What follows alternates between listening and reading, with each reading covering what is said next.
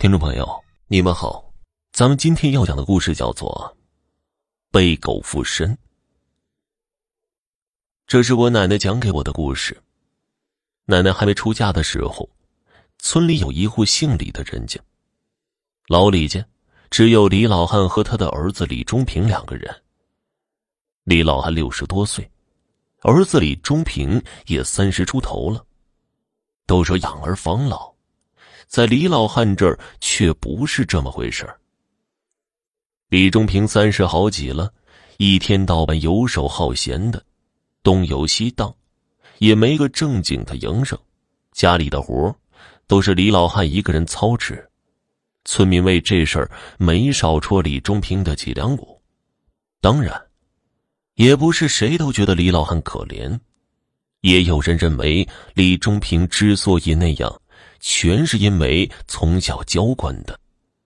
李老汉是庄稼汉出身，除了种自家那一亩三分地，没有别的营生，也没有别的进项，也就是所谓的垄沟里捡干粮，勉强混个温饱。汗珠子掉地上摔八瓣可再难的生活，李老汉也得自己扛着。谁让自己养了一个不长进的儿子呢？李老汉在地里忙活半天，饿了就在地头就着凉水吃点冷馒头。老伴走得早，心里的苦也没人诉说。一天的农活干下来是腰酸背痛，回到了家里也是清锅冷灶，连一口热乎的饭都吃不上。李老汉做了点简单的饭菜。吃完后，又像往常一样叼着烟袋坐在门口抽烟。李老汉眼望着门口，其实是在等他的儿子回来。李忠平每天都出门，李老汉不知道他去干什么了，只有看到儿子回来，才能把心放下。李老汉抽着烟，等到天都黑了，李忠平才带着醉意摇摇晃晃的回来了。李老汉笑着迎了上去，问李忠平吃过饭没有，锅里还给他热着饭呢。李忠平却连正眼都没看李老汉一眼，径直的进了屋，倒头就睡。李老汉想和儿子说点啥，可又不知道该怎么说。一个人坐在门口，一直到深夜才会午睡下。李老汉就这样生活在一个孤独的世界里，连个说话的人都没有。有那么一天，他如常的下地干活，走在田埂边听到路边草丛里有嗷嗷的小狗叫声。他循声望去，在草丛里有一只不大的小狗，正对着他嗷嗷的叫着，摇着尾巴，看上去是个没人要的小野狗。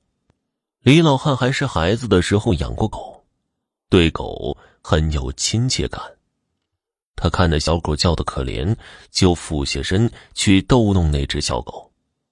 那只小狗也不怕李老汉，在李老汉的手上又蹭又舔的，很是可爱。这种亲昵让李老汉体会到了一种久违的温暖。逗了一会儿。李老汉扛着锄头继续往地里走，走了没多远，发现那只小狗一直跟在后头。李老汉有心收养这只小狗，可想想自己的处境，连自己都勉强活着，哪有余粮去收养一只小狗呢？可是那只小狗就像是认准了李老汉，一直趴在地上等着他干完活。李老汉觉得跟这只小狗有缘，狠了狠心，决定把它带回家养。他欢欢喜喜的把小狗抱回家。李忠平一看就火了，说什么人都快饿死了，还有心思养狗一类的话。可是李老汉说什么也不肯把狗送走，求李忠平把狗留下。李忠平没办法，最后也只能答应。从那天开始。这只狗就成了李老汉的伴儿，可以说是形影不离。李老汉还给他取了个名字，叫虎子。自从有了虎子的陪伴，李老汉也不再觉得那么孤单了。一转眼，虎子已经长成了大狗，每次下地都跑在李老汉的前面。李老汉追不上他，叫他等会儿，他还就真的停在那里等着。他听得懂人话。那几年到处都在搞农业合作，有一个老板看中了李老汉家的几亩地，就想买下来盖工厂，价格给的也不错。可是李老汉说啥都不肯卖，那位老板把价钱抬高了两次，可李老汉就是不动心，这可急坏了李忠平。这眼瞅着就要到手的钱，老头子居然不要。那位老板来过几次，都被李老汉给撵了出去。李忠平怕得罪了那位老板，赶紧说他能说服老爹来稳住那位老板。其实，他哪有什么说服老爹的办法呀？就是关了门和李老汉一通的吵。言语之间哪里像是父子之间的对话？李忠平什么难听说什么，气得李老汉手捂着胸口，浑身颤抖，犯了心脏病。他哆哆嗦嗦的让李忠平去给他拿药。李忠平并没有把李老汉的病当回事，以为他是装的，一甩手就走了。李老汉挣扎了一会儿就没了动静。只有虎子扑在李老汉身上，发出哀鸣。李老汉就那么走了。丧事还没办完呢，李忠平就把地给卖了。他手里数着票子，完全没有丧父之痛。他正心花怒放的数着票子，感觉腿上一痛，低头一看，虎子正死死的咬着自己的腿不放。李忠平本来就看虎子不顺眼。如今老爹没了，也没人袒护他了，抄起棍子向虎子砸了下去。这一棍子用上了全力，打在虎子的头上，只一下就把虎子给打死了。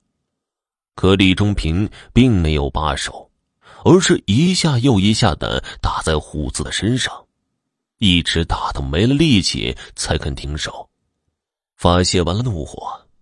李忠平把虎子的尸体丢到了垃圾堆，以为自此就可以过上富裕的生活，却没成想第二天一早就遭到了报应。这天一大早，村民就围在一起议论纷纷，每个人都为眼前看到的感到纳闷李忠平趴在地上，龇着牙，咧着嘴。像狗一样汪汪的叫着，口水流了一地。有好事的村民问他怎么了，他就像疯狗一样冲着那人大叫，谁上前扶他，他就咬谁，吓得村民也不敢再管他了。李忠平爬出了人群，扑到了路边的垃圾堆，开始在垃圾堆里翻找吃的，也不嫌脏、臭。大口大口的吃着，让人看着反胃。有村民说他是疯了，也有村民说他这是遭了报应了，因为有人看见他把血肉模糊的虎子丢到了垃圾堆。村民就那样看着李忠平像狗一样爬出了村子。第二天一早，有早起的村民在河边发现了他，不过他已经淹死了。奶奶说：“李忠平是被虎子附了身，跳到了河里，最后还告诉我说，做人要孝顺，要有爱心，要是做了恶事，迟早要遭报应的。”听众朋友，本集播讲完毕，感谢您的收听。